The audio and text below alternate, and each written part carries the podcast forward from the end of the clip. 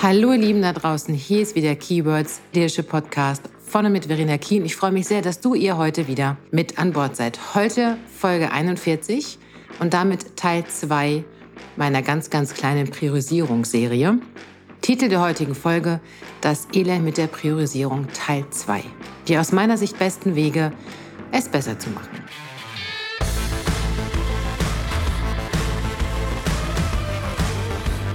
Zunächst Asche auf mein Haupt, dass ihr eine Woche warten musstet. Doch augenscheinlich bin auch ich nur ein Mensch und mein Kopf manchmal ein Sieb.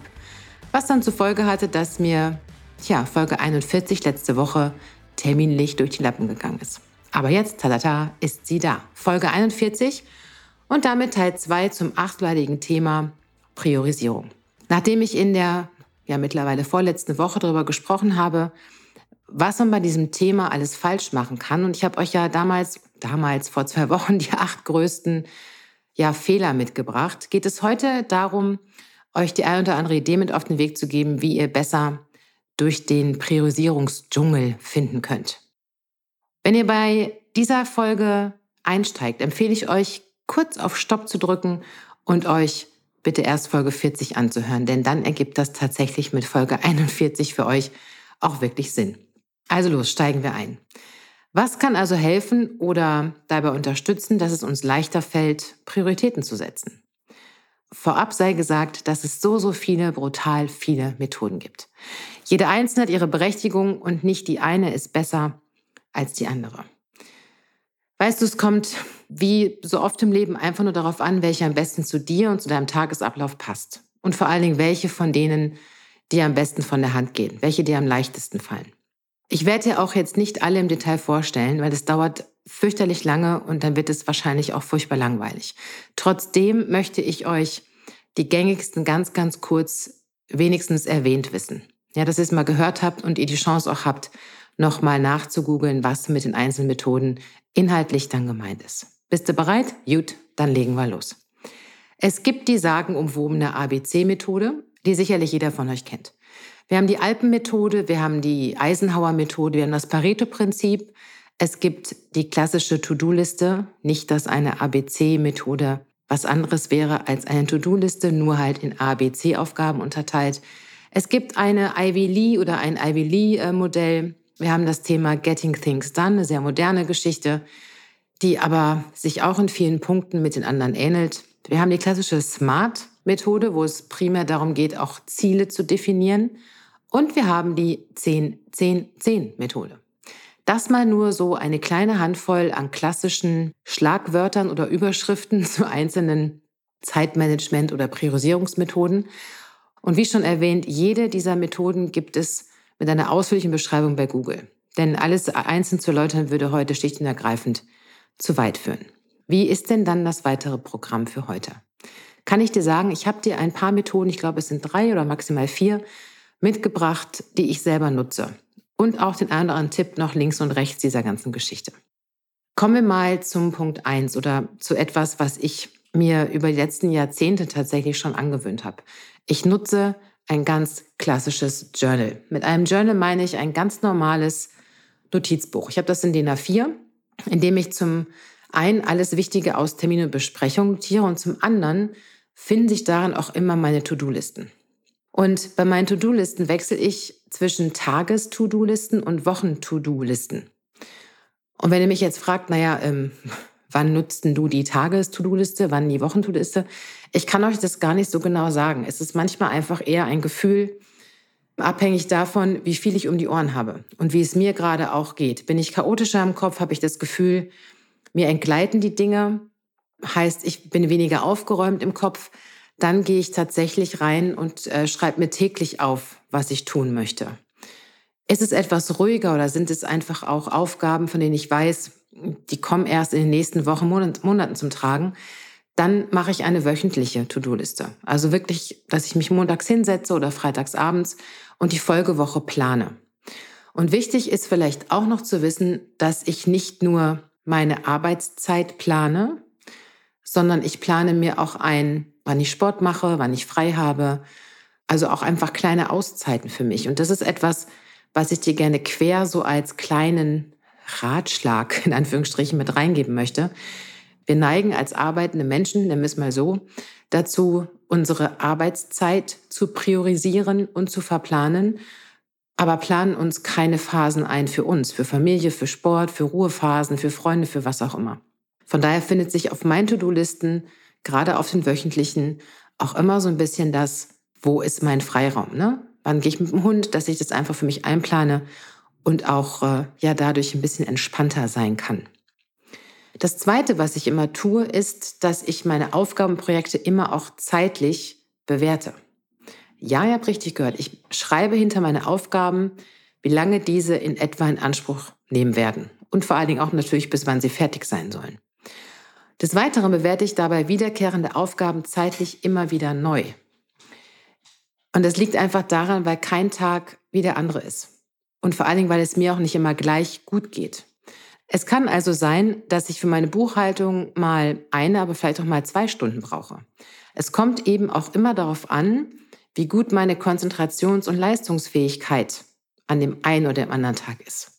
Ob ich tausend andere Dinge im Kopf habe, wie es mir gesundheitlich geht, was für Sorgen ich habe und so weiter und so fort. Weil klar ist einfach, wir haben jeden Tag unterschiedliche Belastungsgefühle, nenne ich es mal, oder fühlen uns jeden Tag einfach auch unterschiedlich.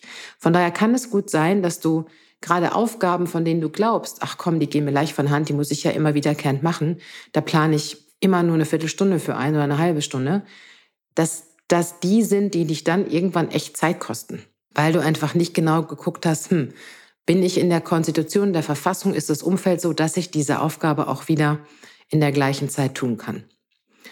Wichtig ist mir auch noch zu sagen, dass ich mir für größere Aufgaben, zum Beispiel für Konzepte, für Ausarbeitung, für die Vorbereitung von Workshops, immer ein bis zwei Tage Pufferzeiten bis zum Abgabetermin einplane. Manchmal sogar eine Woche. Und das mache ich vor allen Dingen auch dann, wenn ich auf die Zuarbeit Dritter angewiesen bin. Und gerade dieses auf Zuarbeit Dritter angewiesen zu sein, das wird euch im Angestelltenmodus wahrscheinlich auch in eurer Führungsaufgabe ganz, ganz oft zu gehen. Ihr habt eine Schnittstellenthematik, ihr müsst auf Zuarbeit warten oder ihr müsst liefern, was auch immer. Von daher plant euch bitte Pufferzeiten ein zum Abgabetermin, damit ihr auch einfach noch einrechnen könnt, hey, was fehlt denn vielleicht noch? Und wenn ich von Pufferzeiten spreche, sind wir schon bei Punkt drei. Plan dir Pufferzeiten ein. Das ist jetzt, ich weiß, ich wiederhole mich, aber es ist wichtig. Vor allem, wenn du, wie schon gesagt, ähm, große und umfangreiche Aufgaben zu erledigen hast. Planst du zu knapp, dann kommst du in Hektik und in Stress. Und es muss wirklich nicht sein. Ein ganz probates Mittel kann übrigens auch sein, dass du dir freie Zeit in deinem Kalender blockst. Und zwar nicht nur einfach mit einer Farbe oder dem Hinweis keine Termine. Das habe ich in meinem letzten Anstellungsverhältnis auch so gemacht. Blöd war nur, dass das der Assistentin meines Chefs und der des Vorstands total egal war. Und schwupps hatte ich Termine an Stellen, wo eigentlich gar keine geplant waren. Gib also deinen freien Zeitslots einen wichtigen Namen. Ja, auch wenn es nur fake ist. Steht nämlich eine echte und wichtig wirkende Timeline in deinem Termin, dann kommt auch niemand in Versuchung, dich einfach zu verplanen. Zumindest wird man dich vorher fragen und du kannst dann bitte, bitte, bitte ganz entspannt mit Nö, das passt mir leider nicht. Antworten. Der vierte Punkt für heute ist, ja, wie triffst du eigentlich Entscheidungen über deine Priorisierung? Also es fängt ja schon damit an, sich zu fragen, wie entscheide ich denn eigentlich, was jetzt wichtig ist und was nicht? Und wenn du vor lauter Bäumen den Wald nicht mehr siehst, dann kannst du versuchen, mit der 10-10-10-Methode Licht ins Dunkle zu bringen. Frag dich, welche Auswirkungen für oder gegen eine Aufgabe diese Entscheidung in zehn Stunden, zehn Tagen und zehn Wochen haben wird. Und vor allen Dingen ist es wichtig, in deine Überlegung auch mit einzubeziehen, wer noch an dieser Entscheidung mit dranhängt. Für mich persönlich ist das eine wirklich gute, schnelle und effektive Methode, die ich selber gerne anwende. Du kannst die Zeitfenster auch anpassen. Du kannst auch auf zehn Tage, zehn Wochen, zehn Monate gehen. Letztendlich ist es egal. Und natürlich ist es eine sehr, ich nenne es mal etwas tri ja, trivialere Methode. Nichtsdestotrotz ist es wirklich gut, wenn so viel da ist und du wirklich das Gefühl hast, verdammte Axt, es ist alles total wichtig und ich weiß überhaupt nicht wo und wann, da zumindest schon mal so ein bisschen besseres Gespür dafür zu kriegen, was du wann, wie, bis wann brauchst. Und dann erklärt sich auch danach die Entscheidung zwischen, A, ist es Prio A, B oder C. Ja? Ich wollte es eigentlich nicht tun, ich habe es doch getan aus einem ganz einfachen Grund, weil die nächste Methode eine ist, die gerade in der Führung sehr wichtig sein kann oder zumindest Eigenschaften hat, die ihr in der Führung gut brauchen könnt. Und das ist die Eisenhower-Methode. Und auch wenn sich diese Eisenhower-Methode etwas verstaubt anhört, so kann gerade diese für dich als Führungskraft ein wirklich guter und gangbarer Weg sein. Und ich habe mich so ein bisschen mit dem Wording innerhalb der Eisenhower Matrix beschäftigt und das Wording etwas verändert. Und das werdet ihr vielleicht merken, wenn ihr euch diese beim Hören oder nach noch einmal anseht, bei Google, im Internet oder wo auch immer. Die Eisenhower Matrix unterteilt Aufgaben in die Kategorien unwichtig und wichtig sowie dringend und nicht dringend. Bewertest du eine Aufgabe als nicht dringend und unwichtig, dann heißt es weg damit. Nicht tun, nicht anfassen, nicht machen, einfach weg. Ablage P. Hm? Ist eine Aufgabe nicht dringend, aber wichtig, dann plane diese Aufgabe, terminiere sie entsprechend, setze dir Pufferzeiten, da sind sie wieder, und oder delegiere diese Aufgabe. Stellst du aber fest, dass eine Aufgabe wichtig und dringend ist, hat diese immer erste Priorität. Es ist quasi wie Gefahr im Verzug. Heißt, nimm dieses To-Do, diese Aufgabe sofort in Angriff. Und in der Regel kannst du Aufgaben mit einem so hohen Wichtigkeitsgrad nicht delegieren, sondern kannst sie ausschließlich selbst erledigen. Ja, und zu guter Letzt haben wir die Kombination dringend, aber weniger wichtig. Das sind Aufgaben, die du zur Not selber tun kannst. Besser aber ist es, diese zeitnah und rechtzeitig zu delegieren. Und genau dieses kleine, aber doch so wichtige Wörtchen delegieren ist der Grund, warum ich überhaupt über die Eisenhower Methode spreche. Delegation ist für euch in der Führung unerlässlich. Aus zwei Gründen. Der erste Grund ist, dass es euch selbst entlastet. Und der zweite Grund ist, dass Delegation, wenn sie richtig und gut gemacht ist, die Eigenverantwortung eurem Team stärkt und vor allen Dingen eure Mitarbeitenden motiviert und mehr Sinn stiftet für die einzelnen Aufgaben.